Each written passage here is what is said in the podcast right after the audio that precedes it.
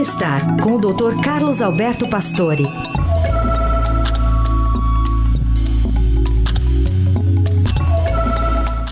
Tudo bem, doutor? Como vai? Bom dia.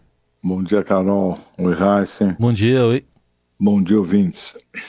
Doutor, o que, que traz para a gente uma pausa cerebral, se é que a gente consegue né, estabelecer uma rotina para que ela exista durante o nosso dia?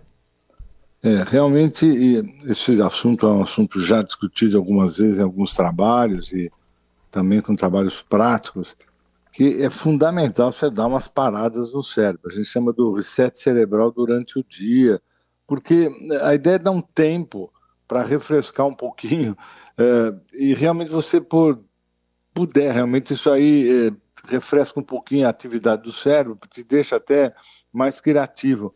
Isso está embasado pela ciência, quer dizer, não é que nós estamos aqui achando que essas paradas são uh, obrigatórias só porque é, você está cansado ou não. O que as observações dos especialistas em atividade cerebral confirmam é que essa, essa pausa cerebral isso faz você voltar a trabalhar com mais concentração, por isso que a criatividade aumenta. E não há dúvida que esse reset cerebral é importante e, e não há uma regra protocolar para isso, né? Tem pessoas que a gente chama de multitarefa, sabe aquelas que fazem tudo possível imaginável ao mesmo tempo, né? E essas têm que estar muito atentas, porque você exagera na atividade cerebral. Isso te desgasta muito, isso aumenta erro, né? Quer dizer, você não descansa, você erra mais, eh, te dá mais fadiga, né? Claro, eh, diminui muito a criatividade, como eu comentei. Eu acho que esse grupo é, é o que tem que ficar muito atento e, e, a pausa passa a ser fundamental e frequente.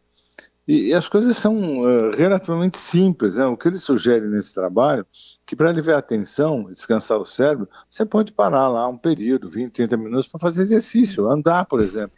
Andar, dar um passeio, sair fora um pouco da atividade. Afastar o celular também um tempo entre 20 minutos, meia hora, quer dizer, ficar fora um pouco da rede, do tempo todo no celular.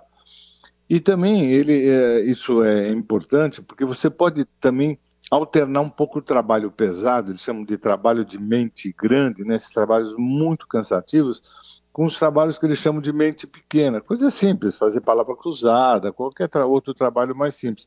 A, a, a concentração pode ser alternada para você não ficar num trabalho muito pesado muito tempo até uma paradinha para tomar o um café, comer alguma coisa, eles dizem que isso reforça muito a atividade cerebral, às vezes por, pra, por dar substrato mesmo, né? porque trabalha com açúcar, com, com, com uma concentração no sangue.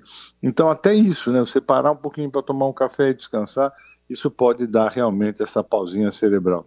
E que é fundamental durante o dia. Tudo que você faz sem parar te desgasta demais. Né? Hum. E é, é legal estabelecer algum horário, assim, estou falando para a noite, para parar com tudo? Claro. É, eu, o que a gente já comentou aqui é que as pessoas que têm o horário correto para ir dormir, quer dizer, tipo, eu vou deitar todo dia às 11 da noite, por exemplo, é fundamental você ter essa, esse, esse regulatório, porque as pessoas que dormem muito Quer dizer, uma noite vai dormir cedo, outra vai dormir tarde. Essa variação, então, você ter horário para parar realmente é fundamental. Assim. Esse parece que o nosso ritmo biológico precisa um pouco desse descanso e ele deve ser regular, né? Isso é, é realmente já descrito e é importante mesmo que você tenha esse tempo para respirar. Muito bem. Esse é o doutor Pastore trazendo para a gente esse reforço da necessidade da pausa. Obrigada, doutor. Até sexta.